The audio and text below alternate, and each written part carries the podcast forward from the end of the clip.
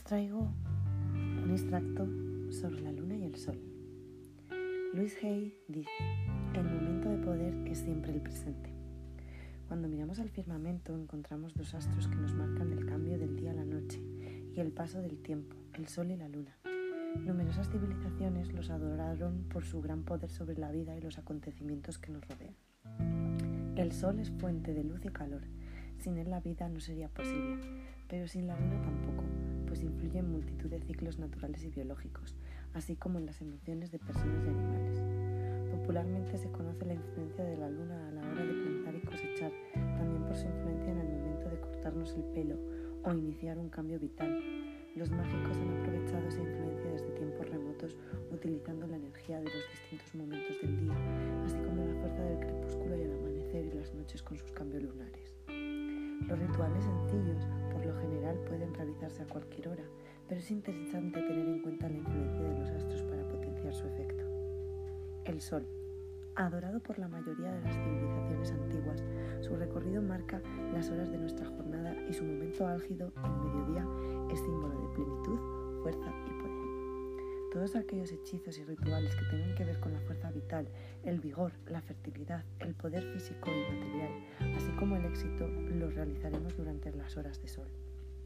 Los amaneceres son propicios para hechizos que tengan que ver con inicios y empresas que queramos favorecer, ya sean viajes, embarazos o traslados. Las energías pacíficas del atardecer son ideales para relajar y equilibrar situaciones, así como para ayudar a traspasar a aquellos que han fallecido. La luna. La luna ejerce un claro poder sobre nuestro planeta y aquellos que lo habitamos. Las mareas, los círculos femeninos y las emociones de todos los seres vivos se ven influenciados por el astro que reina durante las noches. Distintos mitos aparecen seres que emergen en las noches de luna llena, así como hechizos y aquelarres que también tienen que ver con las fases de la luna. Es el símbolo de la vida y de lo femenino, que aleja las tinieblas de la noche. La tendremos muy en cuenta para los hechizos sobre sentimientos, salud, equilibrio interior, espiritualidad y belleza. También para aquellos rituales y meditaciones enfocados a desentrañar cuestiones sutiles y del subconsciente. La luna llena simboliza la fuerza serena del círculo perfecto Es el equilibrio que se alcanza tras las cuatro fases que representan las etapas de la vida. La luna nueva, que es el nacimiento y la infancia, la creciente, que es la adolescencia y la juventud.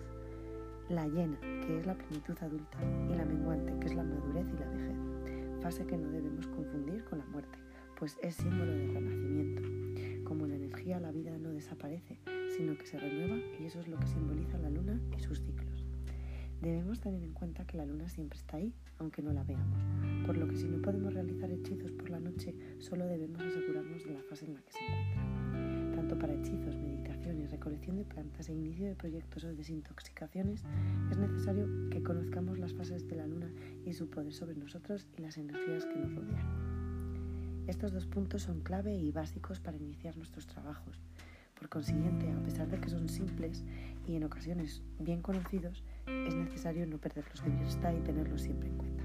Espero que os haya resultado de interés, estoy a vuestra disposición y hasta la próxima.